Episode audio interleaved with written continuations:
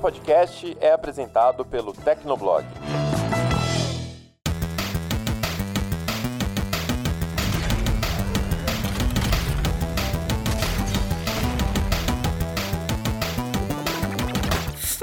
Fala galera, tá começando mais um Hit Kill, o podcast de games do Tecnoblog. Eu sou a Vivi Werneck. E eu sou o Felipe Vinha. Uhul! Que isso aí, gente? Que felicidade, que inveja dessa felicidade. meu Deus do céu. Empolgação, sextou, sextou. Não sei em que, em que departamento da sua vida que sextou, mas enfim, né?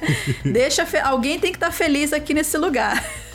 Mentira, eu tô super feliz também. Alegria de falar aqui com vocês, gente. E hoje a gente vai trazer mais um assunto nostálgico, né? E definitivamente esse vai ser oficialmente o hit kill em que idades serão entregues. Porque olha, a gente vai falar sobre jogos da época do MS-DOS. Olha, tira a poeira, cava aí o buraco, tira o baú, que olha, Comecei desenterra o. Tanta poeira, meu Deus.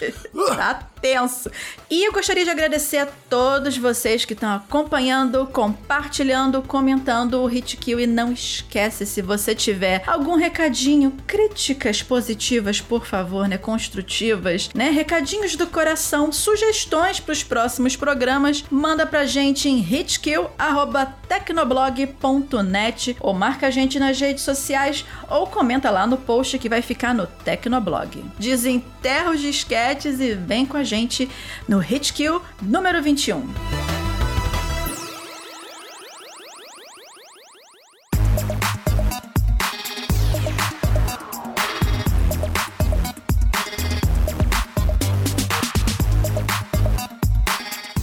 Gente, vamos começar esse programa nostálgico da época de quem sofreu com disquete pra jogar no PC na época, né? Então, assim, eu vivi, não muito, tá? Porque, assim, eu ouvi falar, né? Um primo meu, mentira, eu vivi isso, né? Eu vim, ele tá quietinho, mas ele também passou por isso na vida dele, né? Então, Vamos deixar isso quieto, deixa isso pra lá. Deixa... Deixa quieto não, deixa quieto não, que eu vou te puxar pra esse papo também. Eu não vou sofrer aqui com a velhice sozinha, não, né? e como eu adiantei antes, gente, é, a gente aqui no, no, no Hit Kill, a gente vive por denunciar a idade, né? E hoje, né, não vai ser diferente. Olha, se você foi criança ou adolescente e adulto também, né? Na época lá da década de década de 1990 e tal, caso você tenha tido, né, ao- acesso a computadores ou com Windows 95 e até o Windows 98 também, muito provavelmente você já pegou algum joguinho instalado em alguns desses computadores que ninguém sabia da onde que apareceu, mas estava lá, né? Ou um Doom, ou um Duke Nukem, ou um Prince of Persia, alguma coisa do tipo. Então, a década de 90 pode ser considerada, eu não tô assim, eu não tô afirmando, mas ela pode ser considerada como a era de ouro dos games desenvolvidos para rodar no MS-DOS, né? Então, tipo, bastava você dar um boot no, no computador, você começava, é, reiniciava, restartava o computador pelo DOS e você tinha que fazer o jogo rodar por ali, né? Por uma linha de código, né? Depois que você instalava. Então, por exemplo, você abria o prompt de comando, né? O DOS, que é aquela tela toda preta com aquele cursorzinho piscando, né? E aí você digitava, por exemplo, sei lá, vinha.exe e aparecia o jogo do Vinha, né? O Vinha tem um jogo desenvolvido para DOS, caso vocês não saibam, tá perdido aí nas deep Muito webs da louco. vida. Eu tenho? Você digita. Então tá bom. Não, na verdade. Tá, tá perdido, tá perdido por aí. Eu achei. Eu achei enquanto Entendi. tava pesquisando o roteiro. Tá lá. Eu juro que tava. É, é verdade esse bilhete. Então, era só você digitar o nome do jogo, ponto exe, né? O executável. E beleza. Se Bom, beleza, caso não, não tenha tido nenhum problema durante a execução. E você já começava a jogar o seu joguinho com uma qualidade sonora sofrível, porque quando você rodava jogos pelo DOS, o som saía direto do gabinete, não das caixinhas de som som, pelo menos comigo, sempre funcionou dessa forma. Se tinha alguma forma de jogar jogos de DOS pela caixinha de som, eu vou, vou ter um, um colapso infantil aqui nesse momento, porque eu sempre joguei com aqueles barulhos de pim, pim, pim, da vida que vinha direto do, do gabinete. Mas enfim, né? Não, só queria acrescentar, apesar da Vivi ter tentado denunciar a minha idade, eu não sou tão velho assim, tá? Mas eu sou um pouquinho. Eu, eu lembro de ter. Eu, meu, Ninguém acho que eu te comentei- chamou de velho. A carapuça serviu. Ah, cara de pau.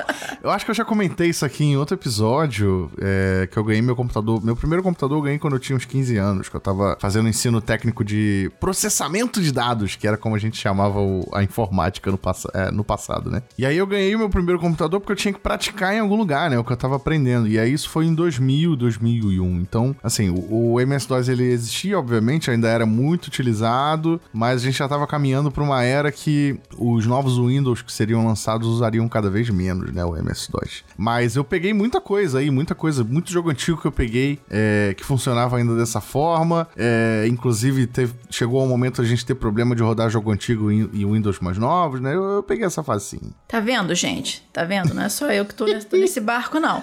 Ele tá também. Hum. Um pouco, um pouco. Mas, é, é, mas antes da gente se aprofundar um pouquinho mais nos jogos em si da era, da era do, do MS-DOS, pra você, pessoa nova, né, que tá escutando a gente agora, que possivelmente, né, que provavelmente não saiba bem o que que é DOS, o que que é MS-DOS, não se preocupe, a gente vai dar aqui uma, uma breve explicação, mas muito breve mesmo, muito resumidamente, porque nem o Vinha, nem. Bom, pelo menos eu não sou programadora, então, tipo. E nem é o propósito da gente aqui ficar se, é, é, se aprofundando em linguagem de programação. Mas, só pra gente dar um- uma passada por alto, né? Tentar localizar, o pe- especialmente o pessoal mais novo no espaço-tempo, é, em algumas poucas palavras, o MS-DOS é uma sigla que significa. Peraí, deixa eu tirar a ferrugem do inglês. Microsoft Disk Operation. Operation. Operation onde, Viviane? Putz, grilo, maluco. Seis anos de curso de inglês. Deixa de novo. Microsoft Disk Operation System. Bom, vamos traduzir, né? Sistema operacional em disco da Microsoft. É isso, né? E ele foi lançado em agosto de 1981. Ou seja, Eu quero falar Não, que eu não co- era nascido. nem eu! Graças a Deus! Obrigada, Senhor! Então, ele foi lançado em agosto de 1981, ou seja, em 2021, o DOS está fazendo 40 aninhos. Olha só, já é um sistema maduro, né? Não, não é mais um, um tão jovem, mas isso, né? Mas enfim, vamos pular essa parte que começa a dar gatilho aqui, né? mas assim, mastigando um pouquinho mais ainda o DOS, o sistema, é, ele faz muito mais do que gerenciar discos, como o nome dele sugere, né? Então, é, na verdade, ele diz ao computador, por exemplo, qual programa ou comando ele deve executar, onde ele vai achar esse programa ou comando e principalmente o que, que ele vai fazer com ele. Então, essa é a função do, do MS-DOS. Inclusive, se vocês quiserem saber mais a fundo sobre a história do MS-DOS, tem um artigo completinho lá no Meio Beat, né? Então você dá um pulinho lá no Meio Beat, que faz parte do Tecnoblog. Tem um artigo lá falando é, sobre os 40 anos do MS-DOS, se você quiser se aprofundar um pouco mais no, no, no sistema, vamos dizer assim. Não, e é bom, é bom, apesar da, da questão da idade, é bom a, Vi, a Vivi questionar, aliás, posicionar essa questão do, do MS-DOS aí pra galera entender bem, porque tem muita gente hoje em dia que não faz a menor ideia do que seja o MS-DOS, porque muita gente tem em casa, por opção, às vezes só um smartphone ou um tablet, né? Porque é muito mais prático do que ter um computador, um trambolhão em cima da mesa, ou um notebook caro que você só vai usar num, num lugar, ou coisa do tipo, entendeu? Então, e esses aparelhos mais modernos, eles passam longe de ter qualquer coisa parecida com o MS-DOS, né? Um tablet, uma- um iPad mais moderno, um smartphone super poderoso hoje em dia. Então, é, é, a gente tem que pensar que existe toda uma geração enorme de pessoas já, e, não- e eu não digo nem crianças, tá? Já tem pessoas nos seus 20, 20 e poucos anos que não deve ter tido nenhum contato com o MS-DOS. Isso eu acho um pouco incrível e um pouco assustador também. É porque hoje em dia, por exemplo, você tem um Windows 10. Se você usa o Windows, você pode abrir o prompt de comando sim, dentro sim. do Windows, mas você não. A não ser se der algum problema muito grande no seu computador, ele não vai.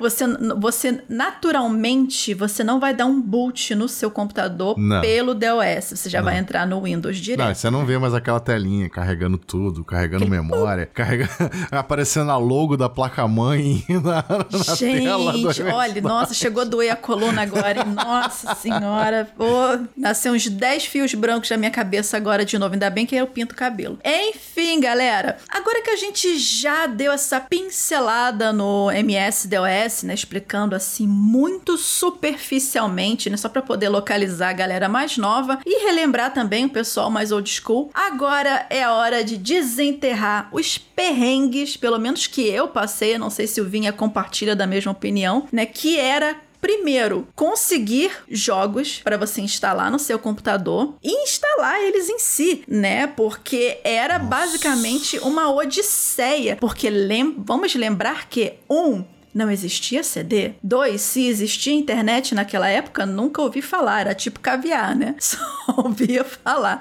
Porque bem no início dos jogos pra, pra DOS, pelo menos, gente, eu tô dando a minha opinião assim, 100% pessoal, experiência própria. Eu só fui ter contato com a internet um pouco mais depois, quando eu já tinha, quando eu já tinha um computador com drive de CD. Vamos dizer assim, tinha lá o, o disquetezinho, mas eu já tinha CD. Então eu comecei a ter acesso à internet nessa época. Então, quando eu tive acesso ao meu primeiro computador, que nem era meu, era do meu tio, com Windows 95, era só disquete, offline. Então, se eu quisesse instalar alguma coisa nele, olha, era suado. Então, como eu tinha adiantado antes, né? Então, assim, às vezes a gente chegava na casa de algum parente e, e tinha lá o computador. Ah, deixa eu jogar, deixa eu jogar. Ninguém nunca sabia dizer ao certo como que aquele jogo foi parar ali.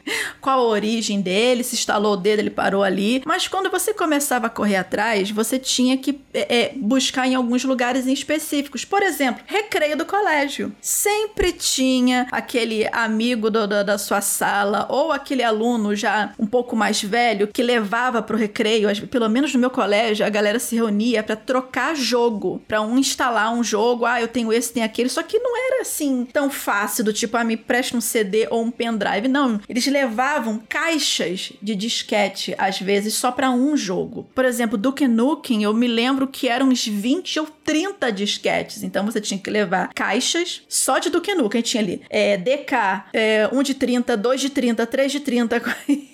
Basicamente isso. Então, aqueles disquetezinhos metodicamente etiquetados, eu já tive um desses, né? Era, era praticamente um orgulho que eu tinha na minha vida. Perdi todos. Perdi depois, mas enfim, enquanto durou, fui muito feliz. Então, quem tinha essas caixas de disquete, é, é, é, seja no, no colégio, em curso, ou em qualquer lugar que seja, era basicamente, entre os nerds, a pessoa mais popular que tinha no momento. Porque todo mundo queria o jogo e não sabia como, como chegar até ele, né? Então, assim, não havia ainda, não que eu me lembre novamente, eu era criança naquela época. Se tem alguém mais que, que já era adulto na época dos jogos do MS-DOS e puder esclarecer isso pra gente, comenta depois que é até uma curiosidade que eu tenho. Como que esses jogos chegavam até essas pessoas, né? Vivi, nunca duvide do poder da comunidade. Sério.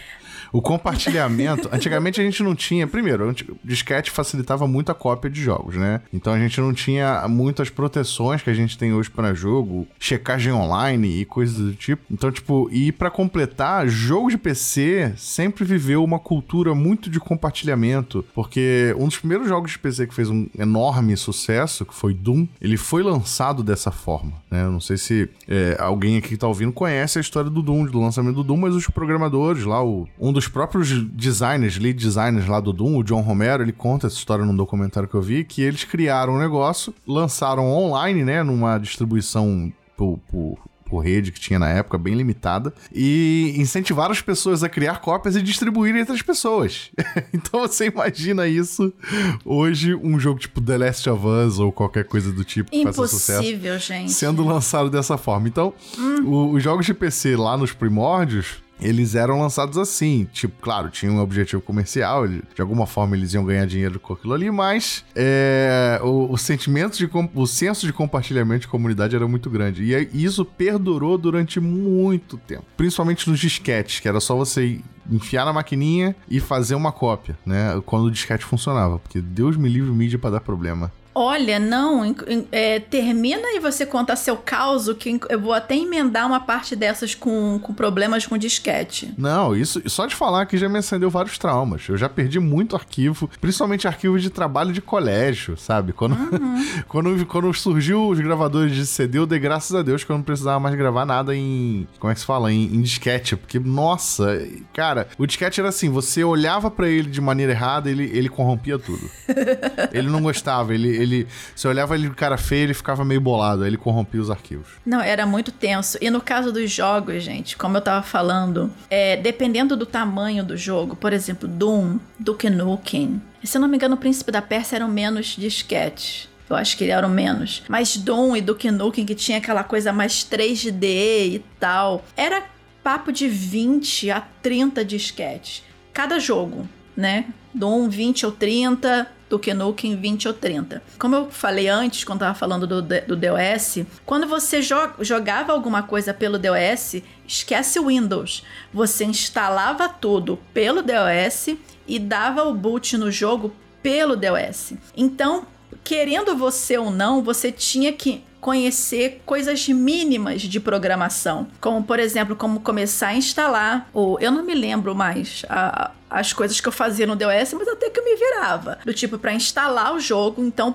conforme você terminava de instalar um disquete, você tinha que ficar ali, olhando a barrinha de progresso, rezando para tudo dar certo nessa vida, que inclusive foi uma das minhas primeiras angústias da minha vida de videogame, né? Instalar jogo por DOS. E aí o próprio DOS pedia para você inserir o disco 2. E aí você, se você for uma pessoa, fosse uma pessoa organizada, você teria etiquetado todos os disquetes, porque senão não, boa sorte. Porque ele não vai instalar o 3 e depois o 2, ou o 10 e depois o 2. Tinha que ser na ordem certinho. E você ia instalando um por um. Terminava um, botava o outro. E assim que você botava o outro no drive, dava o, o enter e ele começava a instalar o seguinte. O problema era quando no meio do caminho, lá pelo disquete número 15 ou 16, quase acabando, corrompia alguma coisa. Mas Deus você já Deus. tinha testado. Cara, você Cara. Deus me livre. E olha, isso era um processo demorado, tá? Você não instalava, tirava rapidinho, botava. Não, porque você tem que levar em consideração que os computadores na época não era Pentium,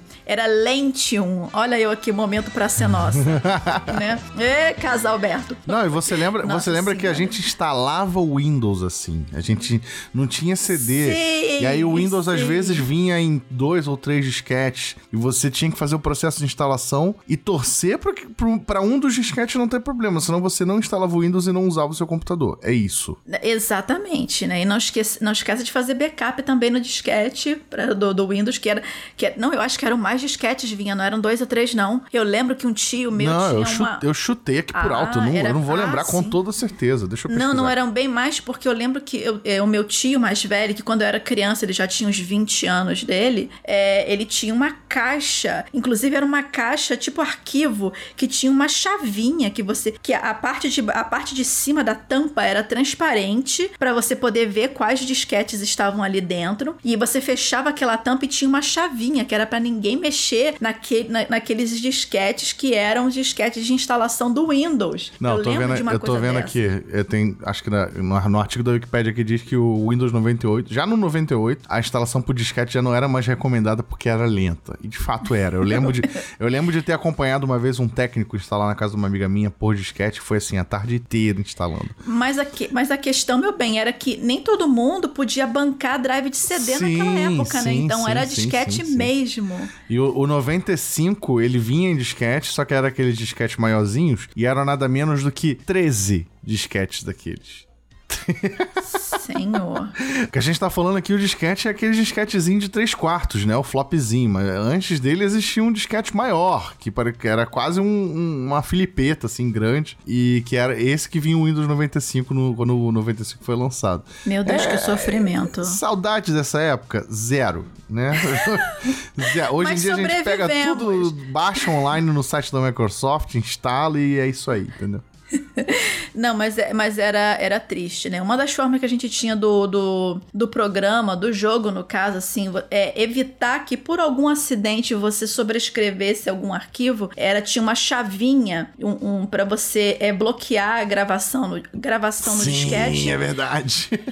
Aquilo dali era de lei, tá? É Aquilo é tinha que estar tá ativo em todos os seus disquetes, de, por exemplo, de jogo Deus ou de backup de alguma coisa. Porque passar por cima de um disquete daquele no meio do caminho, você ia ter que caçar de novo a fonte original da de quem você copiou, contar com a boa vontade da pessoa te emprestar de novo os disquetes, né? Ou a pessoa fazer a cópia para você dava muito trabalho, muito trabalho. Então, gente, assim, antes dos computadores começarem a ganhar os drives para CD e mesmo quando eles vieram aqui para o Brasil, nem todo mundo podia ter, porque, né, toda tecnologia nova quando chega, ela chega caríssima, né? Então a galera ainda penou muito com, disque, com muito com disquete, né? E os jogos instalados pelo DOS, nossa, eles reinaram assim soberano por uma década, vamos dizer assim, até realmente todo mundo conseguir fazer a transição para um, um CD, vamos dizer assim, né? Que inclusive depois isso rende até mais assunto falando sobre jogos em CD e as revistas e tal,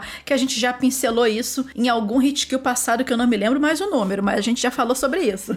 ah, gente, assim, e só uma, uma curiosidade, uma particularidade, né, sobre jogos via DOS, usar mouse, esquece, meu querido. Jogar pelo DOS, a gente tinha que aprender, desenvolver habilidades únicas via teclado para tudo, porque você o mouse ele estava ligado diretamente ao, ao sistema do, do, do Windows em si, né? Apesar do MS-DOS fazer parte do Windows, mas assim, o mouse em si ele não funcionava para DOS. Então, por exemplo, se você quisesse, eu vou, dar o exemplo do Duke Nukem 3D Atomic Version, porque foi o, praticamente o jogo de DOS que eu mais joguei, né? O famoso Duke Nukem, que o pessoal chama de Duke Nukem. Você tinha que movimentar a câmera com as setinhas, as setinhas, os direcionais normal do, normais do teclado, e você movimentava o personagem com WASD. Isso daí só para movimentação. E câmera, meu bem, era aquela câmera completamente robótica. Apesar do, do, do jogo ser 3D, como a gente não tava como, não dava para usar o mouse, você se movimentava que nem um robô para os lados, para cima e para baixo. Então você tinha que ficar nessa nessa nessa missão ali, é, é nessa quest especial de tentar se localizar no mapa com as setinhas. O primeiro Doom era assim também, né? E o Duke Nukem, todos os jogos na verdade que usavam 3D, né, você tinha que se virar com as setinhas para você poder se movimentar também, porque não tinha o advento maravilhoso do mouse em nossas vidas ainda. Quer dizer, tinha, só que não para os jogos de, de DOS. E nessa época também, Vinha, não sei se você também já ouviu falar nisso, já deve ter ouvido falar, né? Que é, foi a primeira vez que pelo menos eu, que eu me lembro, que eu ouvi falar em cheats para jogos né, os códigos de trapaça. É, inclusive, novamente tocando no, no, no, no Duke Nukem, eu sei até hoje alguns códigos, alguns cheats do Duke Nukem pro, pro DOS, né? Tem o pessoal do Doom que também... O Doom era mais complicado, que era uma sequência de números, se eu não me engano. Você chega, chegou a lembrar disso ou vai pagar de novinho? Eu lembro por alto, porque eu, eu, como eu falei, eu, eu não tive PC antes de 2000, hum. e o Duke Nukem já era muito famoso antes de 2000. Então eu jogava na casa de amigos quando tinha oportunidade e, e versões para consoles. Eu acho que o Duke Nukem, se não me engano, saiu para Nintendo 64 até. E... Eu acho que sim, cara. Sim. E no console não era tão é, comum ter cheat, né? Era mais difícil de implementar. Sim, sim. Então, mas eu não, mas eu sempre soube, até porque os cheats eram, eram assim, não era comum ter cheat no console como existia no PC, né? Mas no console a gente tinha os códigos, tipo o código da Konami, né? Que era cima, cima, baixo, baixo, esquerda, direita, esquerda, direita, não sei o quê. E era diferente, mas não era, não era o cheat de PC como a gente conhecia. Mas eu lembro, eu lembro que um dos primeiros que eu tive contato foi o é, o The Sims, né, no PC, o famoso. É, como é que era o cheat de dinheiro infinito? Clapaucius, alguma coisa desse tipo. O, o, The Sims é um grande exemplo aí de cheat. Age of Empires também, os primeiros Age of Empires. Acho que qualquer jogo de estratégia daquela época é, tinha uma lista enorme de cheat, né? Para liberar dinheiro, para liberar invencibilidade, para liberar, sei lá, unidades mais poderosas. E aí por, por, aí vai. Hoje em dia a gente quase não tem isso, né? Porque os uhum. cheats eles são vendidos, né? tipo, não é cheat, mas os benefícios para você destravar benefícios, você hoje em dia tem que comprar DLC. Inclusive, para provar que eu lembro de alguns cheats do Duke Nukem, se eu não me engano, para você conseguir todas as armas e munições, alguma coisa assim, você tinha que digitar no teclado DN, que é Duke Nukem, né? As iniciais, DN, Stuff, stuff, é, é, traduzindo seriam coisas, né, em, em, inglês. E aí você tinha DN Cross com K, K-R-O-S-S, DN Cross, que era invencibilidade. Tinha esse. E o que eu mais usava, porque, né, jogo de DOS vivia dando bug, né? E naquela época, meu bem, você não tinha patch para corrigir, não tinha upgrade. podia aparecer alguma versão sei lá, 2.0 do jogo anos depois, mas assim, muito provavelmente você não ia ter acesso àquilo, então você ia ter que se virar com, com o que dava mesmo. Então, por exemplo, quando eu ficava presa em alguma parede ou alguém me explodia, eu ficava presa no chão, alguma coisa do tipo, para não ter que começar o jogo todo de novo, você desativava as colisões do jogo, né? Então, no Duke Nukem você é, digitava DN clip C L I P e você conseguia passar pelas paredes. É claro que isso ajudava também a você entrar numa sala secreta, que você não estava muito afim de ficar procurando chave, essas coisas. Mas você tá ali começando a viver a vida, né? Você não tá sem paciência para nada e você vai fazendo esses negócios da vida. Tinha um cheat também para você pular de fase, que era DN Scott, e aí você colocava o nome do o número do mundo, zero e o número da fase que você queria cair. Aí você conseguia pular as fases, um negócio doido assim. Então, eu sabia, né? Então, se você jogou de, é, é, Donkey Nukem no PC, na época do DOS, provavelmente você vai reconhecer e você usou algum tipo de código, você vai reconhecer algum desses, desses cheats, né? Eu não uso mais cheats hoje em dia, mas já usei, né? E assim, a gente eu falei muito de Duke Nukem aqui, o Vinha mencionou o Doom, mas assim, tiveram muito, muitos outros jogos para DOS que fizeram sucesso naquela época, né? O, próximo, o próprio Príncipe da Pérsia, né? Prince of Persia, né? Príncipe da Pérsia para ser menos afrescalhado. E uma coisa interessante, né? Uma curiosidade da, da produção do Prince of Persia. Assim, eu não posso afirmar, porque eu não pesquisei isso a fundo, isso me veio agora na cabeça, porque a gente grava, apesar da gente ter o roteiro, a gente vai vindo as ideias, a gente vai falando durante o podcast. Mas talvez tenha sido a primeira ou uma das primeiras produções de, de jogos que tenha utilizado uma espécie de mocap, porque o desenvolvedor do primeiro primeiro Prince of Persia, ele, na verdade, ele filmou o, o irmão mais novo dele fazendo diversos movimentos do tipo correndo e pulando para poder é, é, captar essa fluidez do corpo humano ao se movimentar. Tanto que se você é, é assistir algum vídeo ou jogar ou jogar o primeiro Prince of Persia mesmo ali todo pixelado com aquela musiquinha de gabinete maravilhosa, você vai notar que o, o personagem ele tem muito mais fluidez nos movimentos quando ele ele corre, ou quando ele.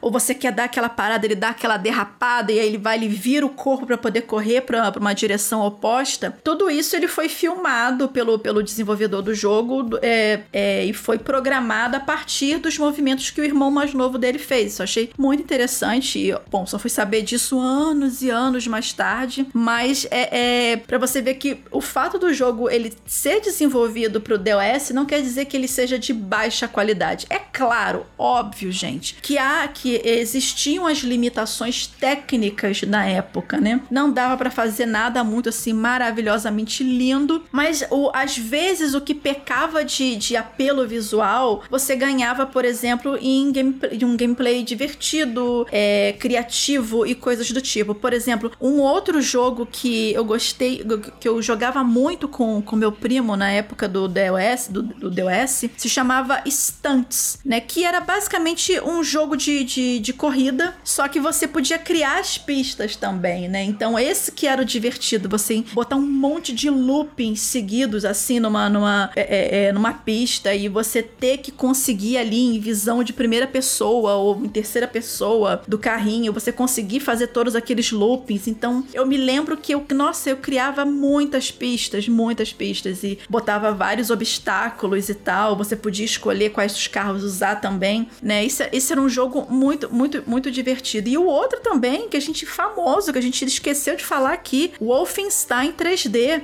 também tinha versão dele para o DOS também, aqueles malditos daqueles cachorros que corriam atrás de você, eu quase sempre morria no cachorro, né?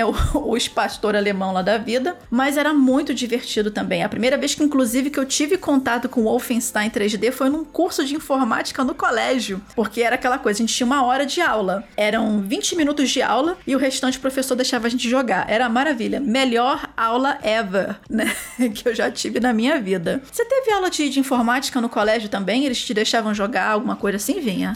Óbvio, isso aí foi clássico dos anos 90, quando a internet, quando a internet e a informática tava crescendo em, em, como é que fala, em popularidade. Pelo menos em colégios é, eu, eu estudei em colégios particulares, já né? não sei em colégio público, a gente sabe que é, ensino público tem muitos problemas no Brasil em, em termos de acesso a esse tipo de, de, de equipamento mais moderno. No anos, nos anos 90 era ainda mais difícil. Sim, eu estudei em, em colégio particular. Eu também, também. estudei em colégio particular. Então, nos colégios particulares isso é, era bem comum. E eu lembro de. Eu lembro, cara, eu lembro claramente, como se tivesse sido há um minuto atrás. Eu tava no, no laboratório de informática que os colégios tinham no passado, eu não sei se ainda tem hoje em dia. E aí era só computador, né? Um de computador com Windows 95 e SimCity instalados em cada computador. SimCity. Ah, SimCity, claro. SimCity, primeiro, não sei se era o primeiro, não, acho que não era o primeiro não, era o mais moderno. O primeiro era bem rústico. Eu lembro que esse tinha uns gráficos bem bonitinhos. E aí eles usavam esse jogo para ensinar, né, ensinar cidadania, ensinar coisas do tipo e ensinar a mexer em computador, né? Então a gente aprendia a abrir janela, fechar janela, minimizar, não sei o que, aquelas coisas bem básicas que a gente aprende quando a gente tá começando a ter contato com tecnologia. E, e aí eu lembro claramente, eu tive algumas aulas com o SimCity, mas foi só isso também. Tá? Nos, nos, nos, outros colégios e outras aulas que eu tive, nenhum tipo de outro jogo eu tive aula com acesso a esses jogos e tal. Mas é óbvio que bastou isso, né, pra, pra correr atrás e, e gostar de outros jogos também. E assim, é bom,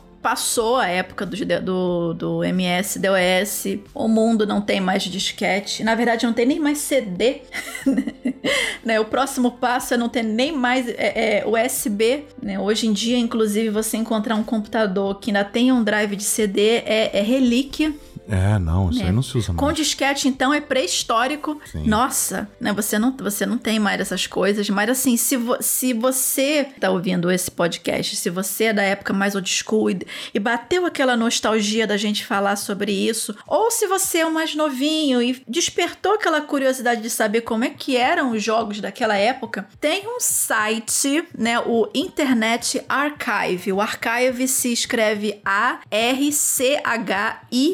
IAE, né, o Internet Archive, que, bom, como o nome já diz, né, o arquivo da internet. Então ali tem vários programas antigos, abandonwares, né, que são softwares que já foram abandonados pelos desenvolvedores ou pelas empresas que eles resgatam e colocam lá. E uma das sessões do Internet Archive, né, é justamente de jogos da época do, do, do DOS. Então, é, o site, ele adicionou há uns, algumas semanas, alguns meses, eu não me lembro direito, mais ou menos uns 2 mil jogos, né, no arquivo deles de, de, de games, né, voltados pro MS-DOS, que rodam diretamente do navegador, ou seja, você não precisa baixar nada. Você pode jogar ali direto pelo próprio site. E tem esses que eu falei, tem esses estantes que eu falei com vocês, né, do, dos jogos de corrida, de criar pistas. É o primeiro Prince of Persia, Tetris e Pac-Man, porque Tetris e Pac-Man, meu bem, você instala em torradeira, você instala num ventilador smart se você tiver. Então, tudo que tem canto nessa vida, em algum momento já teve um Tetris e um Pac-Man.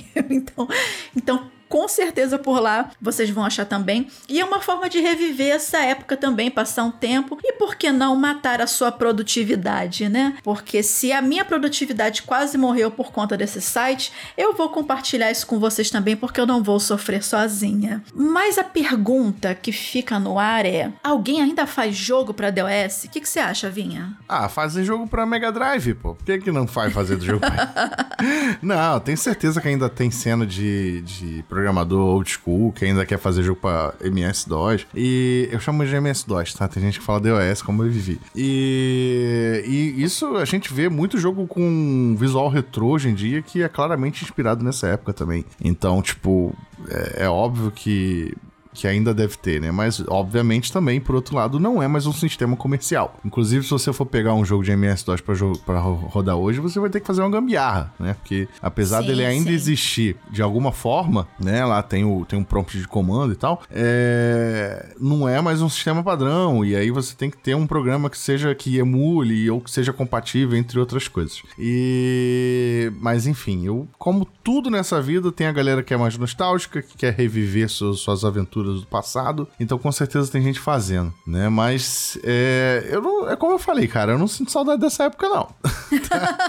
era legal. Olha, eu não sinto, é, eu não instalar jogo era uma bosta. é, e não era. E você falou de instalação de jogo, não era só, não era só, não era só questão do, do disquete, não. Tinha também outros perrengues, sabe? Às vezes você tinha que dar um comando para instalar, como você falou, não usava mouse. Às vezes você instalava, não sabia nem onde tava o bagulho. Então, tipo, você não precisa. Você tinha quase que saber uma linguagem é, de programação. Tinha... Sim, sim, eu lembro. Você tinha que botar, tipo, é, não sei se era CD barra ou CD underline, CD espaço, mas tinha um negócio de dir, que era diretório, que abria todos os diretórios que estavam instalados ali. E aí você tinha que caçar onde que o jogo foi instalado. Ah, achei o jogo ali, vinha.exe. Aí você abria o vinha, se abriu o vinha. Brabo, brabo, brabo, brabo. Não, tinha, não, não tem como, tem sim, como. Sim, sim. Mas como o próprio Vinha falou, ele re realmente tem pessoas que, que hoje em dia é, é ainda produzem jogos para DOS. É claro que, como ele também falou, é mais pelo lado saudosista da vida. Inclusive, se você que está nos ouvindo é programador ou entusiasta de programação, existem alguns fóruns especializados em galera que, que tem interesse e desenvolve jogos para uh, e outro, outros tipos de, de programas também é, para DOS. E um desses fóruns que eu cacei por aí é o dosgames.com ou dosgames.com. Esse DOS Games é tudo junto.com. E lá tem várias dicas de, de da comunidade, né, de programadores para poder é, é, várias dicas de para programar jogos para o sistema, como fazer eles rodarem no, no, no, no, Windows ou no Mac, dependendo de, de, de qual sistema operacional que você estiver usando. Então, se você se interessar pelo, pelo tema e quiser tentar tentar a sorte desenvolvendo um joguinho para DOS, né? Até para praticar a linguagem de programação e tal. Tem esse fórum, ele não é o único, tem outros por aí também, mas esse eu achei organizado, mais organizado assim, um pouco e um pouco mais didático do que os outros que eu dei uma olhada enquanto eu tava fazendo esse roteiro aqui para vocês. E agora eu quero jogar uma pergunta para vocês, ouvintes, e aí vocês respondem nos comentários ou manda pelo hitkill.tecnoblog.net ou pra, pra gente nas redes sociais. Você que tá escutando a gente, é um gamer das antigas também? Jogou algum deles via DOS ou DOS, não sei como é que você chama? Então, galera, conta pra gente se você já passou por algum sufoco, algum perrengue e qual é o seu jogo preferido dessa época. Manda pra gente pelos comentários, pelo e-mail ou marca a gente nas redes sociais, porque é uma curiosidade que eu tenho também. Vai que de repente você jogou alguma coisa que eu ainda não joguei e de repente tem lá no Internet Archive pra eu dar uma olhada. Comenta aí com a gente, é, é, troca essa ideia com a gente gente. Tira essa poeira também aí, porque hoje é o dia que a rinite vai bater, porque a gente só falou de velharia. Brabo, muito Você... brabo. Nossa, muito tenso. Tô, tô, tri... tô triste, eu tô feliz e triste. Por quê, Feliz porque querido? eu gravei um podcast novo e triste porque eu tô me sentindo velho. É isso. Meu bem, isso é uma coisa que eu já aceitei em minha vida, né? Mas eu já aceitei, então qualquer. Começa a ver os fios em branco, a gente já pinta o cabelo de novo, mas é isso na vida. Mas o lado bom é que a gente tem história para contar. Sim. Né? Especialmente a gente acompanhou o desenvolvimento do. Olha só, agora é a velhice mesmo, né? A gente acompanhou o crescimento da indústria de games desde os primórdios. Sem condições, né? Desde o início. Tchau, vou embora. Então a gente. Não fica Tchau. comigo, me deixa Valeu, valeu. Valeu, galera. Até o próximo Hit Kill. Que absurdo, gente. Que absurdo. Mas a gente terminou esse bloco, galera. Então, é, fica com a gente que agora tem as dicas de jogos. Tirim, tim, tirim, tim,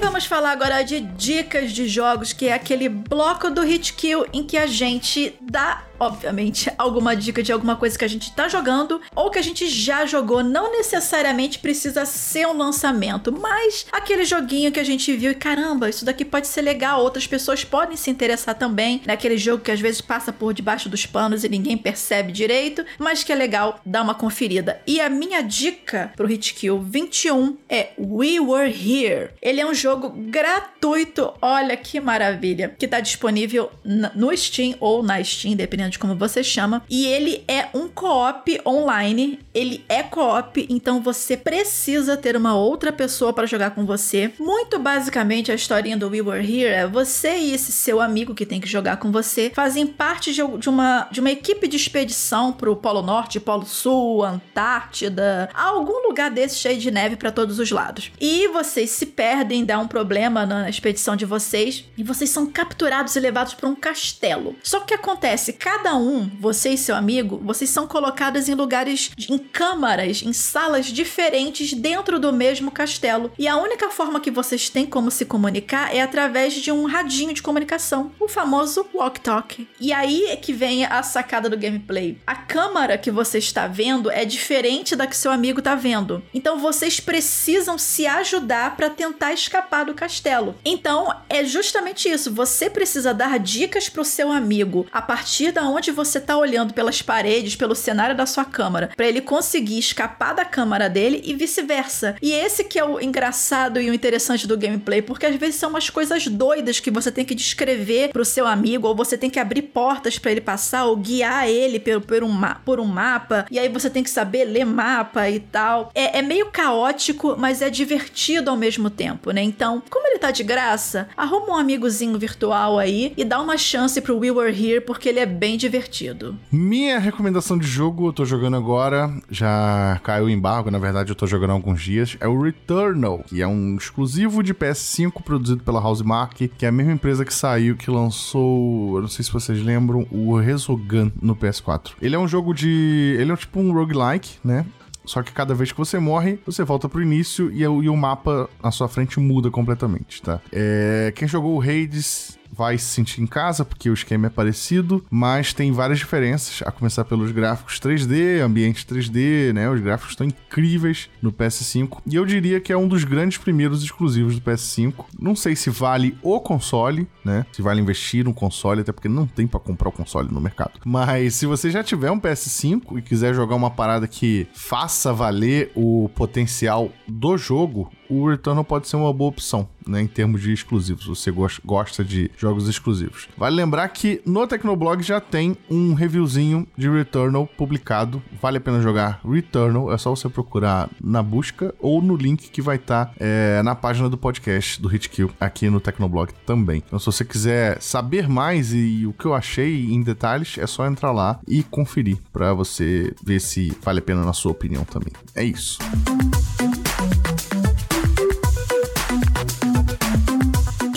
Isso, galera. Estamos chegando ao final de mais um Hit Kill, Hit Kill número 21. O que, que você achou que você curtiu?